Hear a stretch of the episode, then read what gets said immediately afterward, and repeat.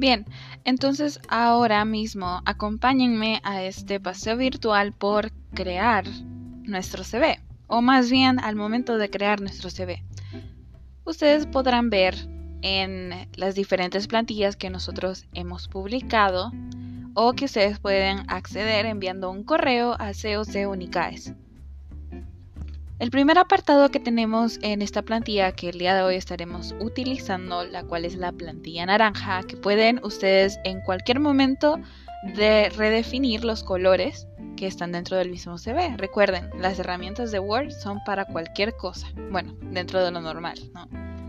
Vamos a ver el apartado de información personal, donde aparece el icono de Directions o como bien lo dice dentro del Google Maps. Vamos a escribir nosotros la ciudad y luego el departamento. No es necesario que escribamos el país a menos que estemos aplicando a una plaza en un puesto extranjero. Lo siguiente es el número de teléfono el cual nosotros debemos de utilizar ya sea el que tenemos únicamente para negocios o el que esté más accesible. Una vez ustedes envíen su CV a, las empresas e instituciones a donde ustedes quieran, tienen que tener muy en cuenta que este teléfono debe permanecer con tono sí o sí activo. Así que olvídense de ponerlo en vibrador a menos que estén en un lugar así muy lejos. Pero en este tiempo de, bueno, en esos tiempos, en cuarentena, dudo mucho de que nosotros tengamos algún compromiso eh, urgente a donde asistir. Bien, lo siguiente que ustedes pueden ver ahí es un calendario. Bueno, no se nota mucho, pero ahí tenemos que poner la ciudad donde nosotros nacimos, el día, el mes y el año. Luego tenemos la formación académica. En este caso tenemos el perfil de Dante Ernesto Álvarez Montero, la cual es una persona inexistente, ¿ok? Fue una foto tomada random de Google y ya, ya con eso. Tenemos entonces la formación académica. Dice 2000 a 2004. En la Universidad Católica de Salvador, la carrera de arquitectura. De 1997 a 1999 tenemos el INSA, Bachillerato Técnico Industrial, y como ustedes pueden ver acá, nosotros tenemos desde el último lugar donde estudiamos hasta el bachillerato. A los empleadores pues no les interesa mucho a dónde tú hiciste tu kinder o realmente dónde fuiste a tu secundaria o, tu escuela, digamos, donde adquiriste tu tercer, um, how do they say that? Um, como su nivel de noveno, tercer ciclo. Idiomas y habilidades. Aquí es súper importante que ustedes tengan en cuenta esto.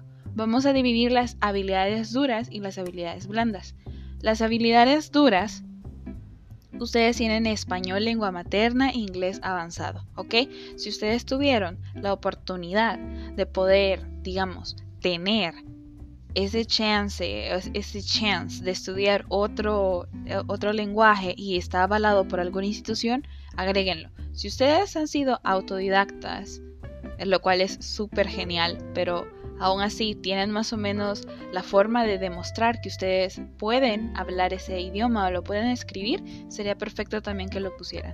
Los paquetes MS Office certificación, digamos la certificación de Office. Ustedes han recibido un certificado, han hecho la prueba donde adjuntan casi mil puntos. Entonces es necesario que ustedes lo agreguen. De lo contrario, chicos, me temo que eso no podrá ser.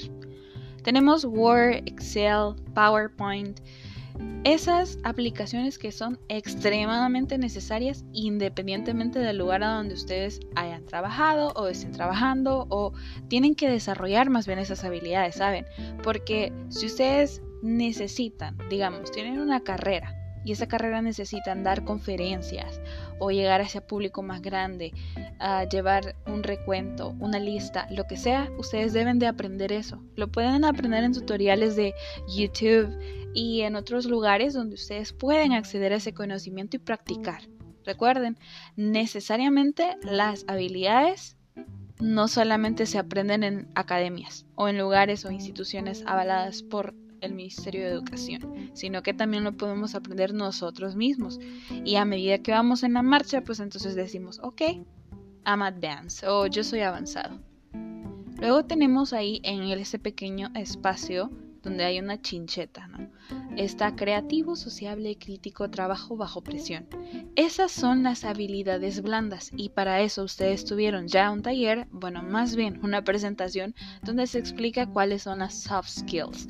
Entonces, vayan, chequenlo, digan, ok, estas son las soft skills que yo poseo, ámonos, lo agrego y listo. Luego tenemos el nombre, que en este caso tenemos al señor Dante Ernesto Álvarez Montero, y él estudió arquitectura. Quotations. Open quotations, arquitectura, cierro quotations. Soy un profesional dedicado a innovar los sistemas de energía en las viviendas comunes buscando el beneficio para el medio ambiente, promoviendo una cultura de cambio en cuanto al uso de energías renovables, fomentando un estilo saludable de vida en mis diseños. Eso, chicos, es un objetivo profesional y brevemente digamos una descripción de cómo es él en su carrera profesional. Si mira, ahí nosotros hemos utilizado verbos claves, dedicar a innovar. Innovar es el verbo principal dentro de esto, porque ustedes quieren innovar en esa empresa. El puesto al que él está aplicando en ese caso es el CEO de empresa Valvisa, Construcciones Sustentables. Entonces es necesario decirle a esa empresa, a Valvisa, que el señor Ernesto está aplicando a ese lugar, simple y sencillamente porque él tiene las habilidades y el conocimiento necesario. ¿Ustedes quisieran una persona así? Yo por supuesto que sí. Luego tenemos la experiencia laboral. Aquí tenemos el lugar, Eldos y asociados, las fechas en donde se trabajó 2005-2014, el cargo diseño de planos y revisión de propuestas, los logros creación de Casa de Energía Plus. lo encontré en Wikipedia, así que no me pregunten mucho acerca de eso, no lo sé. Perdónenme arquitectos si ustedes están escuchando este podcast, I'm so sorry. Luego tenemos Martínez y Sanabria Buildings en el 2015 hasta la fecha. Recuerden, el hecho de que nosotros expliquemos o más bien demos ese aval de que las personas con las cuales nosotros estuvimos trabajando con anterioridad nos pueden dar una recomendación es lo mejor que nosotros podemos obtener de esos lugares. Por eso es siempre necesario dejar las puertas abiertas en los lugares donde ustedes han trabajado o han hecho las horas sociales. Que en este caso, chicos, voy a abrir paréntesis y voy a decir que la experiencia laboral no necesariamente tiene que ser adquirida en base a un trabajo formal.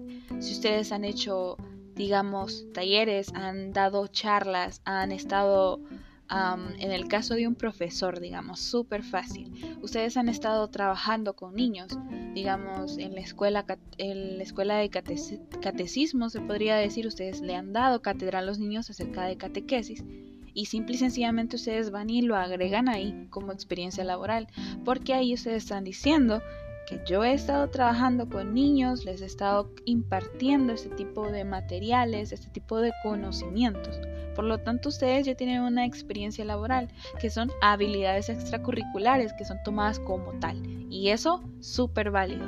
Entre más tengan ustedes conocimientos y hayan puesto en práctica pasantías, o más bien no lo digan así, vayan a diferentes instituciones donde les gustaría trabajar en un futuro, o simple y sencillamente donde quisieran ustedes desarrollar una competencia laboral y digan, pues quisiera hacer mis horas sociales acá y ellos te van a preguntar, Oye, pero tú ya terminaste las horas sociales en tu universidad. Tú simplemente le dices, sí, pero quisiera ayudarles a ustedes, quiero aprender.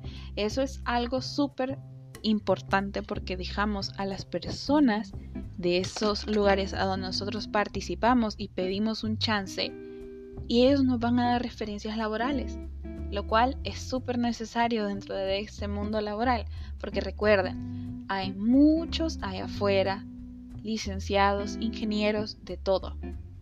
Y ellos están aplicando a los puestos donde ustedes quieren aplicar también. Ustedes, ¿a quiénes creen que van a escoger? ¿A alguien que solamente tenga como, ok, tiene dos lugares de experiencia laboral, no tiene ningún tipo de logro, mm, tiene las habilidades necesarias, to basic. Pero viene alguien más y dice, no, ok, esta chica o este chico ha tenido este y estas propuestas o estos y estos lugares es a donde él o ella se ha dirigido y ha logrado llegar esto acá. Entonces, súper importante, chicos, no se den por vencidos, siempre busquen lugares lugares, lugares, lugares donde ustedes puedan formarse. La educación integral no depende de las instituciones, depende de ustedes ahora en día. Luego tenemos las referencias. Ponemos acá primero el empleado de, bueno, voy a tomar el ejemplo número uno donde dice empleado de empresa privada, cartonesa SADCB. Digamos que es un amigo, saben, es una referencia personal, es un amigo. Dice Raimundo de Jesús Reyes Portillo, México DF, eléctrico industrial y ponen ahí el número de contacto. Puesto que las empresas no van a decir, oh, chévere, esta persona tiene tanta referencia y tantos lugares, increíble. No le voy a llamar porque solamente porque sé que es eléctrico industrial de Cartonesa SADCB, que es un lugar súper genial, no le voy a llamar. Claro que no, chicos, eso tenganlo por seguro. Hay empresas que cuando ustedes agregan la dirección dentro de su CV, es posible que hasta lleguen a darse una vuelta en su carro o manden a alguien para chequear.